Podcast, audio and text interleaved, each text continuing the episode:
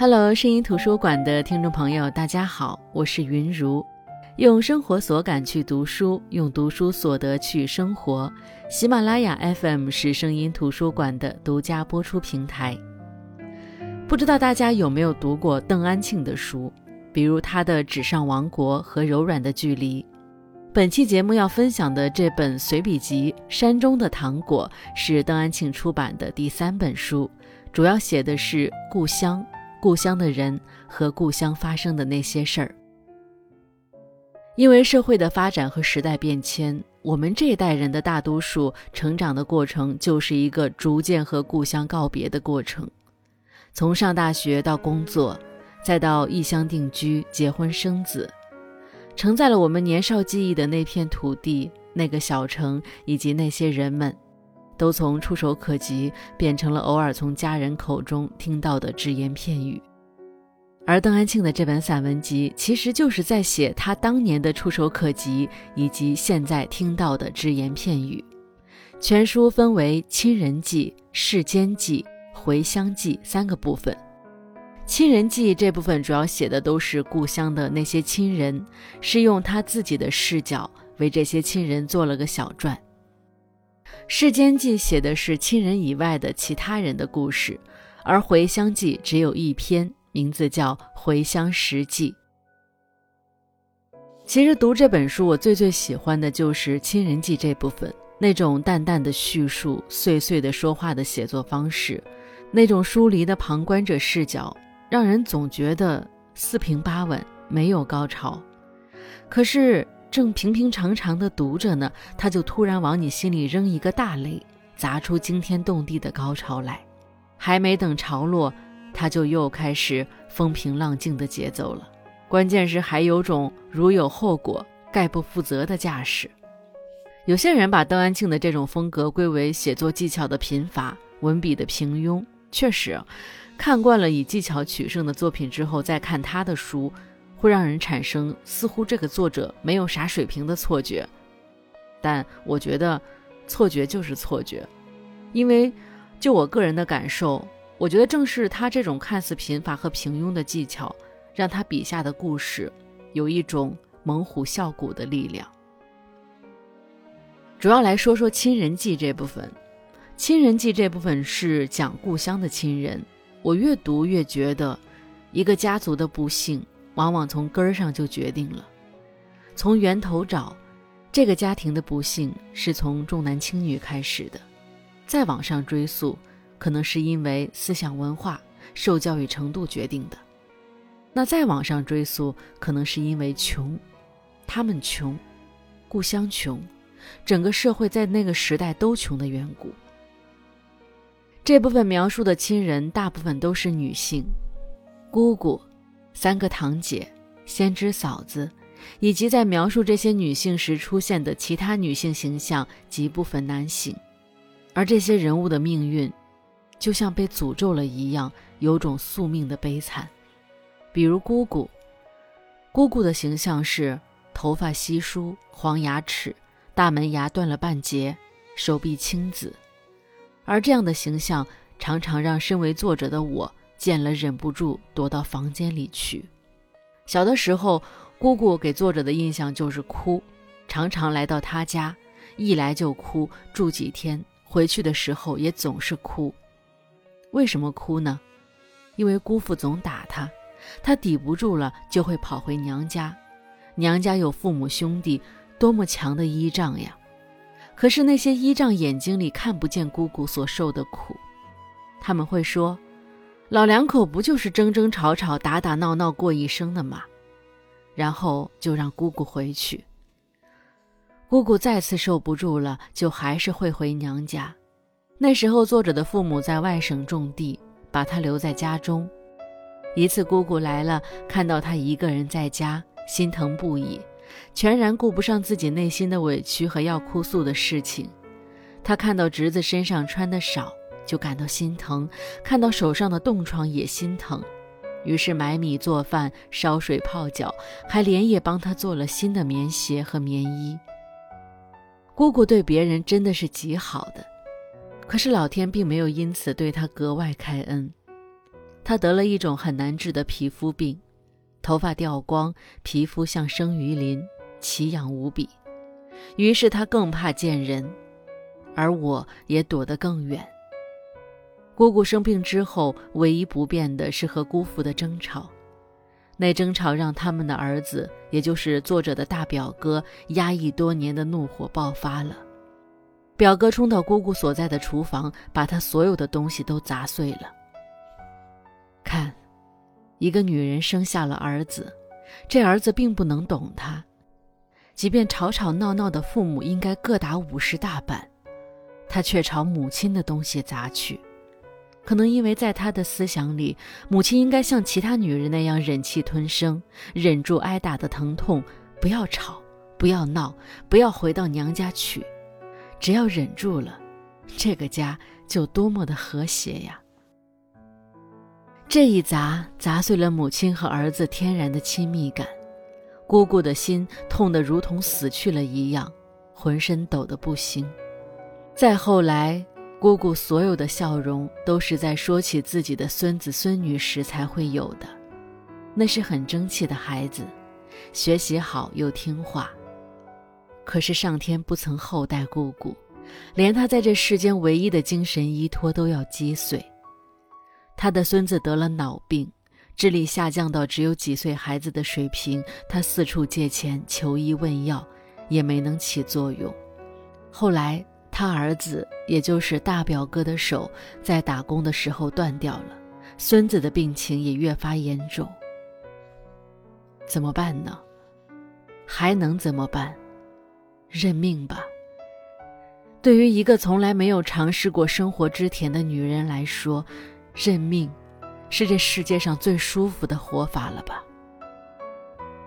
再到后来，作者我已经离开故乡好多年。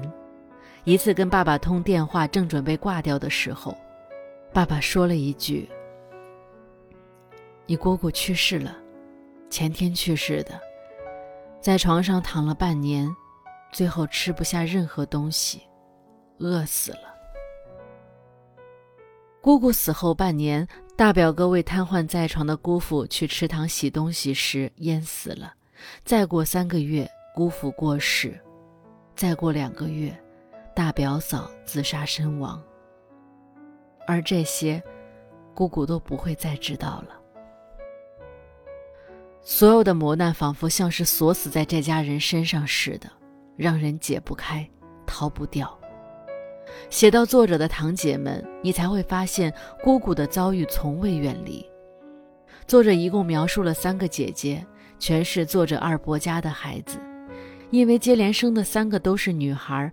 二伯母便抬不起头，可他坚决不允许自己抬不起头，于是第四个、第五个连着生了两个儿子，这才让他在家族里站稳了脚跟，也不怕公公婆婆的辱骂了。最大的女儿便如同半个妈一样，过早的辍学、做饭、洗衣、干活，料理着家中的一切。也如同老母鸡般，总是神经紧张地照顾这个家。这种拼命的架势，哪怕她结婚了、生了孩子了，在外打拼了，也从来没有消散过。二姐的名字叫二多，她从小是被打到大的，家里人跟她说话，有时候不是用嘴，而是用腿。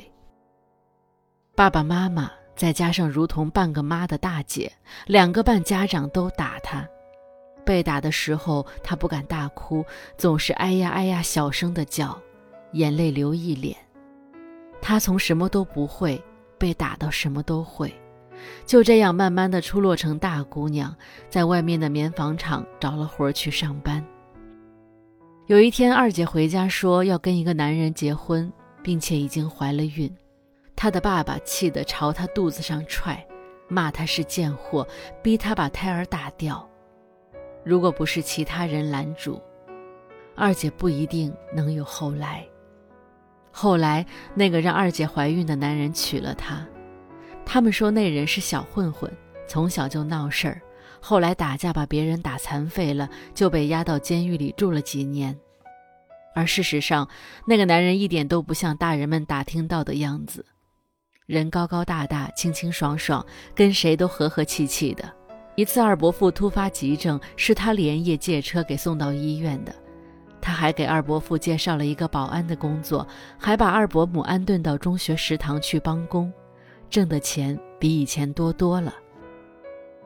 二姐生了女儿，二伯父却说：“生了女儿，满月酒没什么喝头。”姐夫却说：“我就喜欢女儿呀。”他们先是在老家做生意。后来又去上海搞装潢，二姐又生了个儿子，一家人幸福美满。结婚对女人来说是第二次投胎。如果故事到这里，二姐似乎是有了一个好归宿。从女性不被尊重、不被肯定的家庭中长大的她，好像可以被这样一个爱她、懂她的男人化解掉所有的戾气。老公是没看走眼，对她也好。可二姐却并没有用心经营这个家，有的只是每天打麻将，让在外奔波的二姐夫回家连口热饭也吃不上，或者就像是填不饱的鸭子一样，要买很多很多的衣服。姐夫酒后吐真言，不是没有抱怨过，亲戚朋友也侧面劝过二姐，但是小时候什么都没得到过的人，如何才能填满内心极度的渴望呢？二姐从出生开始就没有轻松过，还没有来得及感受到母爱，母亲就急忙怀上了妹妹，父亲就更别提了，便宜女儿就便宜着养。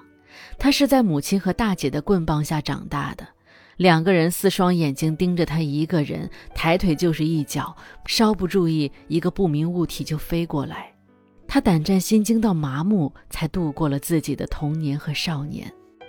如今。好不容易喘口气，才知道原来日子还可以过得如此舒坦。原来几年都得不到一件新衣服的那种极度的缺失感，可不就得靠一件件的衣服来填满吗？但是没人懂二姐，就连在这本书写下二姐这个人物的作者也未必能懂。二姐夫在一次装潢当中从楼上摔了下来，命保住了，但是人却瘫痪了。只能躺在床上，二姐的日子便一落千丈。虽有往日的积蓄，但是姐夫的治疗要用钱，家中只有出项没有进项。二姐又不懂得经营，家里乱成一团，难闻的味道，乱丢的衣服，两个没人管的孩子，一个随时在床上拉屎拉尿的人，这一切似乎要逼疯二姐。二姐的处理办法是。继续打麻将，他像小时候一样麻木的，像是看不懂已经懂事的女儿那种憎恨的眼神。那眼神里有他对爸爸的怜悯和对妈妈那些漠然行为的恨意。过了一年，二姐夫去世，再过半年，二姐又结了婚。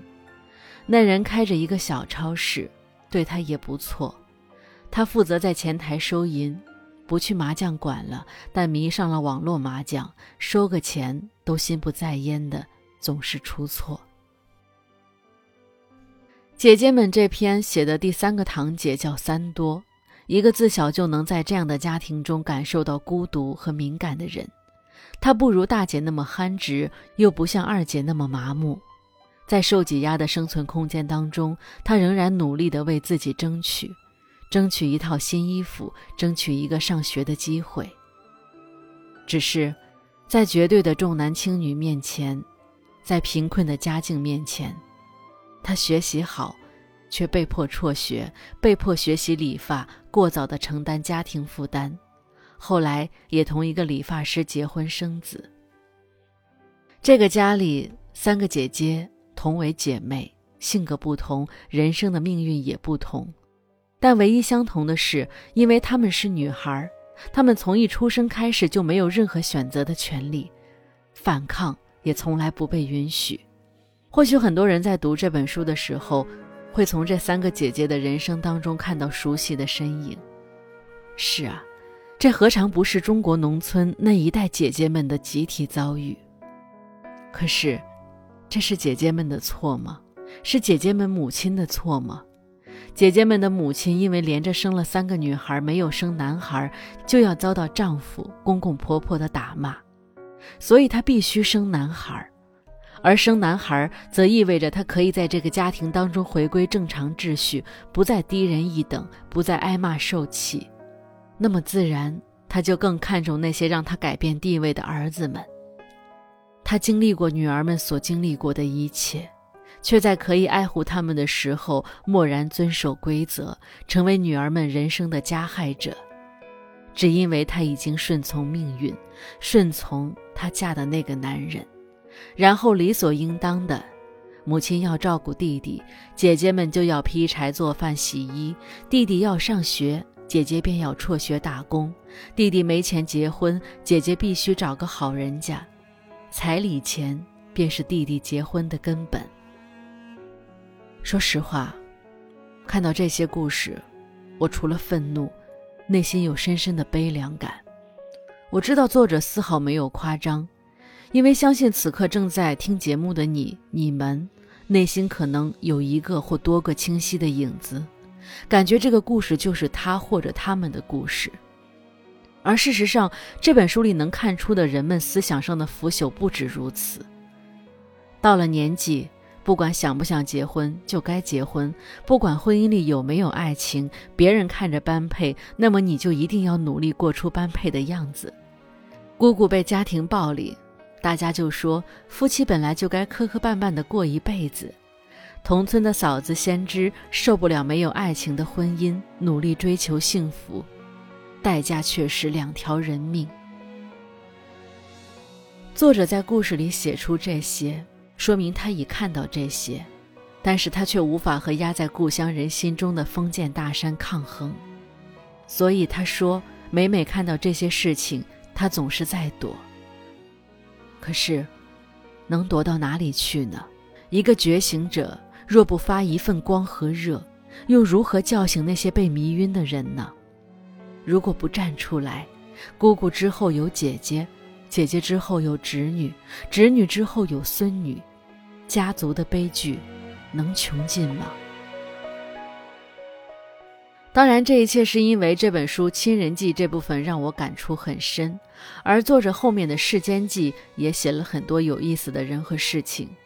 最后的《回乡记》写的是回乡，是他一次过年回家的记录，是像日记一样的记录方式。